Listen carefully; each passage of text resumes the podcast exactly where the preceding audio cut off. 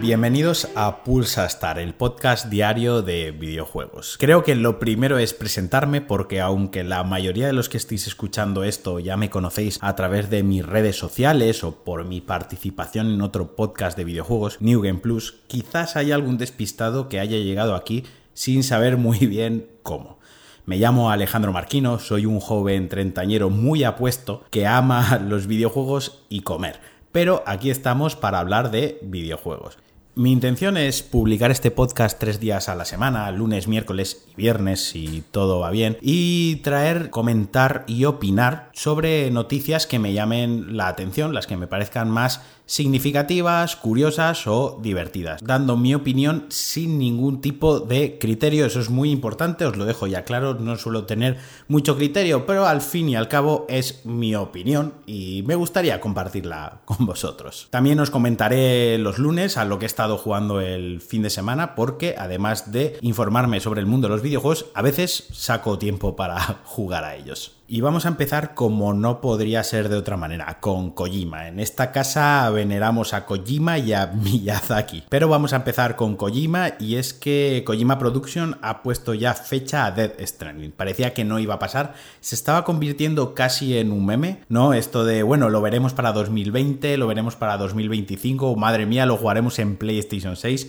Pero no, la semana pasada a través de un streaming eh, de PlayStation, un streaming muy al estilo Kojima, donde se puso un vídeo en bucle donde aparecían unas manos tapando la pantalla. Estas manos iban desapareciendo, iban aumentando el número tapando más pantalla, no sé, dejaban ver un poquito más de vídeo y la comunidad empezó a pensar que cuanta más gente estuviese online en el streaming, más manos desaparecían. Al final fue una cuestión de tiempo, cuando la cuenta atrás llegó a cero, se reveló un tráiler de 8 minutacos, poca broma, donde se pudo ver ya por fin eh, la jugabilidad como tal, ¿no? Ya se pudieron ver imágenes in-game, se pudo ver el mundo abierto, se pudo ver el combate cuerpo a cuerpo, se pudo ver también el combate con armas y se pudieron ver a muchos actores, porque algo muy significativo de esta producción es que está contando con actores conocidísimos como Norman Reedus, Matt Mikkelsen, eh, Troy Baker, que es la voz en la saga Bioshock, en Bioshock Infinity, y que es doblador habitual, creo que también es Joel, si no me equivoco, es el doblador de Joel de, de Last of Us. Y también pudimos ver por primera vez a Nicholas Winding, el director de, Drive, un director de cine que también es muy amigo y muy allegado a Kojima, que como sabéis, Kojima coge a todos sus, amiguitos, ¿no? A su chupipandi y los mete todos en, sus juegos como puede. Pero bueno, ya me estoy enrollando, me estoy yendo por las ramas. Eh, se presentó la fecha de lanzamiento y está fechado para el 8 de noviembre para PlayStation 4. Luego, a raíz de este anuncio, surgieron algunos rumores que dicen que el año que viene, en 2020, el juego llegará a PC, pero esto de momento no está confirmado. Nos quedamos con la fecha de lanzamiento, 8 de noviembre. A mí me sorprendió que fuese tan próxima, es decir, que el juego estuviese tan acabado porque se habían enseñado cosas del juego, pero claro, no sabíamos en qué estado de, desarrollo estaba el juego, si está en fase final, si todavía le queda mucho trabajo, pero 8 de noviembre, en cuanto nos demos cuenta, lo tenemos ya en nuestras manos. El verano pasa enseguida y de los 8 minutos mostrados había mucha jugabilidad. El tráiler era muy japonés, esto cada uno que lo interprete como algo bueno o algo malo pero muy rollo Kojima. Y como os digo, 8 de noviembre lo tenemos ahí al caer. Yo tengo un hype brutal, creo que ahora mismo es junto a Doom Eternal el juego que más espero este año y le tengo unas ganazas enormes eh, de, cogerlo.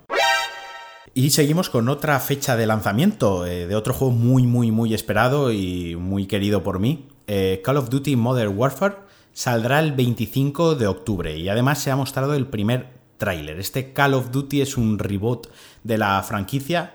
Ha llamado mucho la atención porque Call of Duty 4 Modern Warfare tenía el 4 en el nombre y este reboot le han quitado el, número y se queda en Call of Duty directamente.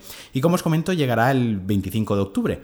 y además con el tráiler se revelaron, se pudieron ver imágenes inéditas y algo de información. Lo primero que me llamó la atención, lo primero que nos llamó la atención es que tiene un nuevo motor gráfico, algo que debería haber llegado hace tiempo, pero bueno, llega ahora un nuevo motor que eh, promete que la experiencia sea más inmersiva, fotorrealista, dispone de un nuevo motor de físicas, iluminación volumétrica, 4K HDR. El juego además también promete recuperar la campaña, eh, poner mucho énfasis en una narrativa más elaborada, una historia bien escrita, con mucha acción, con eh, conflictos bélicos internacionales, recuperar un poquito lo que fue la saga con, con COD 4, ¿no? Ese camino que marcó Call of Duty 4 y que luego Black Ops 1 y Black Ops 2 continuó, que la verdad que las campañas yo las recuerdo con, mucho cariño, tampoco eran eh, la panacea, tampoco eran las historias mejor escritas del mundo, pero sí tenía su antagonista, su grupo de protagonistas, acción en varios puntos del mundo, no sé, eran campañas que, eran muy agradables de jugar, no eran demasiado largas y que los últimos Call of Duty se había ido perdiendo esta experiencia. Bueno, directamente en Black Ops 4 eh, se prescindió totalmente del modo historia y se centraron en el multijugador totalmente. Algo que no gustó a todos los jugadores, que el estudio recibió muchísimas críticas y que parece que en la compañía tomaron nota y en este lanzamiento pues la cosa va a cambiar. Además, eh, como novedad, es que va a ser la primera entrega que va a contar con crossplay. Podremos jugar contra jugadores de diversas plataformas. Si jugamos en Play 4, pues podremos jugar contra jugadores de Xbox One y viceversa. Eso sí, en PC el juego será ya exclusivo de Battle.net y también se ha eliminado el pase de temporada, ya no va a haber DLCs en pase de temporada como tal. Tendremos mapas y contenido gratuitos post lanzamiento, es algo que también de agradecer y que había sido muy criticado en los últimos años. Así que nada, yo le tengo muchísimas ganas, soy un gran fan de la saga y de verdad me gustaría reconectar con ella, me gustaría reconectar con el juego y poder echarle otra vez horas al, al online como le echaba cuando era cuando era joven, ¿no? En los últimos juegos lo que me ha pasado es que con tanto salto, tanta arma, tanta modificación y tanta ventaja, me perdía, entraba y me apabullaba todo, mis reflejos no son lo mismo, mi paciencia tampoco es la misma y me sentía expulsado de la, de la experiencia de juego a los pocos minutos de, empezar a jugar, así que espero que este sea un poquitín más pausado, que a los veteranos de la saga eh, nos dé una una cierta oportunidad de disfrutarlo y de plantar cara a todos esos chavales frenéticos que, juegan, vamos, como, como Dios. Y acabamos con otro anuncio, bueno, acabamos con las noticias, eh, con otro anuncio y es que el otro día se anunció que en el E3 2019 Square Enix mostrará ya la jugabilidad de los Vengadores. Square Enix y Marvel a través de sus cuentas oficiales anunciaron que el esperado Avengers Project, el juego de los Vengadores, se presentará por todo lo alto, o sea, con toda la parafernalia habitual que podemos esperar de un anuncio relacionado con Marvel y de los Vengadores en el E3 de, de este año.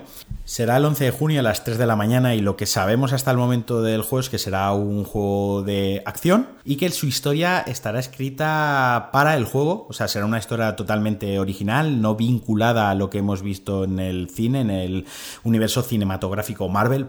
Así que estaremos a la expectativa, estaremos muy atentos de lo que se muestra porque es un juego muy esperado por creo que por casi todo el mundo y más después del estreno de Endgame y de cómo se nos quedó a todos el cuerpo tras ver la película. Y ya para acabar, me gustaría inaugurar la sección de a qué he estado jugando este fin de semana, porque es lunes. Así que os voy a comentar. He estado jugando al final de Sekiro. Llevo como 15 días súper atascado en el malo final de Sekiro. He llegado al final, me quedan algunos bosses y alguna cosita secundaria por hacer, pero estoy encabezonado con que me quiero cargar al malo final.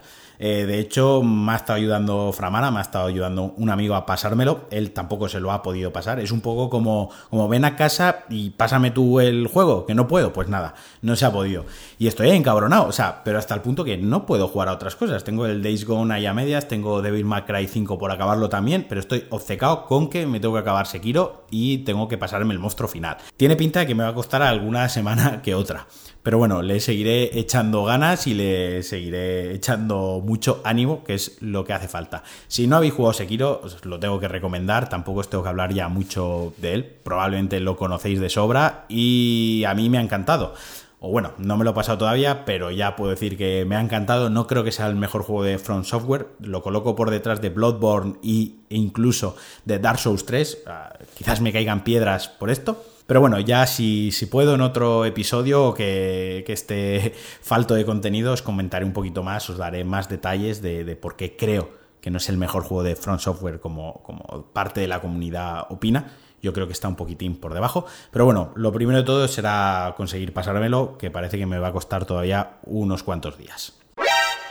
Y hasta aquí el primer Pulsastar, espero que os haya gustado, que os haya entretenido. Me podéis dejar contenidos diciendo qué os ha parecido, pero no me quiero despedir eh, sin agradecerle lo primero a Alex Barredo, mi mentor, y quien me ha dado el empujón para, para iniciar este proyecto, a Ángel Jiménez, mi padrino a José Jacas, a Paco Framara y a Pedro Muquita, que son mis amigos del alma y que también me ayudan, me dan consejo y me intentan orientar cada vez que se me ocurre alguna tontería, pues siempre están ahí para, para darme su opinión y ayudarme en todo lo que puedan. Y a Amparo Babiloni, que es quien me ha ayudado con la portada del podcast, con el diseño gráfico, la imagen corporativa y que también me tiene que aguantar de vez en cuando.